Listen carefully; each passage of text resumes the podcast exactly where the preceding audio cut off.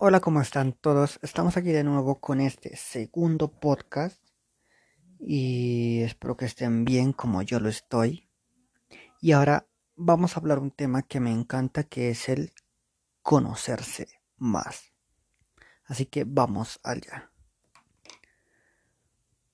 Nuestra vida siempre está vigilada, la vigilamos nosotros. Vigilamos nuestros oficios, vigilamos nuestra economía, vigilamos nuestra vida personal, nuestra vida interpersonal.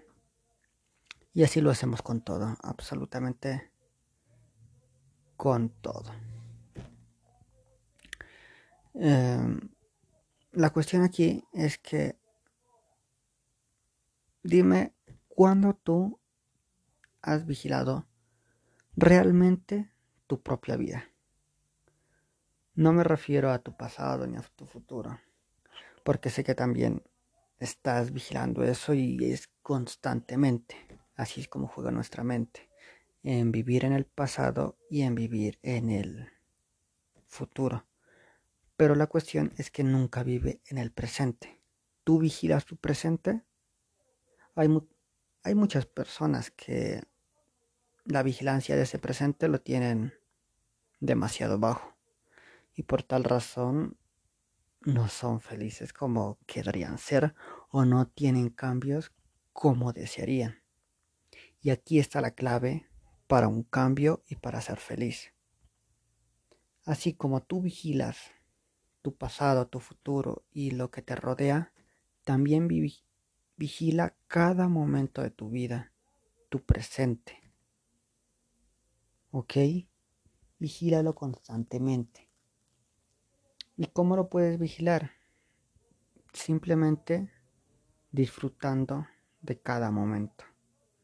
Si estás con tu esposa, con tus hijos, con tus amigos, estate atento a ese momento y mira las emociones, los pensamientos tuyos, las emociones de los demás e interactúa con ello y diviértete. ¿Ok? Como tú, yo y los demás tenemos pensamientos negativos. Algunos más negativos que otros. Pero nunca estamos en vigilancia con ellos. Los hacemos que nos saboten. Nos autosaboten y así no poder realizar lo que queremos realmente. A eso debemos darle vigilancia también. Hay un ejercicio que me encanta demasiado y es que plasmes tus pensamientos negativos en una hoja. Plásmalos. Y verás que le quitas la mitad de su fuerza. Créeme, esto funciona al 100%. Le quitas la mitad. También para vigilarte más, te recomiendo que medites. No quiero que te lleves una hora meditando. No, simplemente unos 10 minutos. En un lugar tranquilo, en un lugar con calma, en un lugar que no te molesten, en un lugar en el que te sientas cómodo tú mismo. Hazlo. Medita simplemente 10 minutos, nada más. No quiero que te pases horas y horas no es necesario.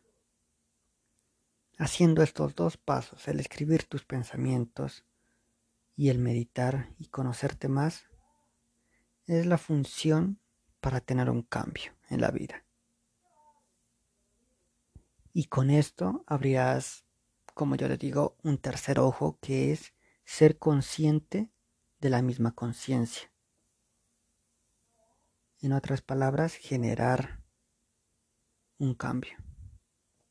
Hay muchas vidas en este mundo que son infelices, son de sufrimiento, y es porque esas personas no están vigilando su vida, y al no estar vigilando su vida, permiten que toda cosa mala les entre. Y por eso viven en ese ciclo. Es como un ciclo en el que no hay salida, simplemente entrada. Y por eso hay muertes, hay suicidios, porque no encuentran salida. Esa es una de las principales consecuencias, el no vigilarte a ti mismo, el no conocerte. Hay un momento en el que nos cansamos de nuestras vidas y buscamos vidas mejores y eso está excelente. Lo malo y la realidad es que no es fácil. Decirlo de que vas a cambiar es fácil, pero ir a la acción no, y es una realidad. Por eso tienes que ser tu mejor aliado. Si deseas cambiar, sé tu mejor aliado, no tu enemigo.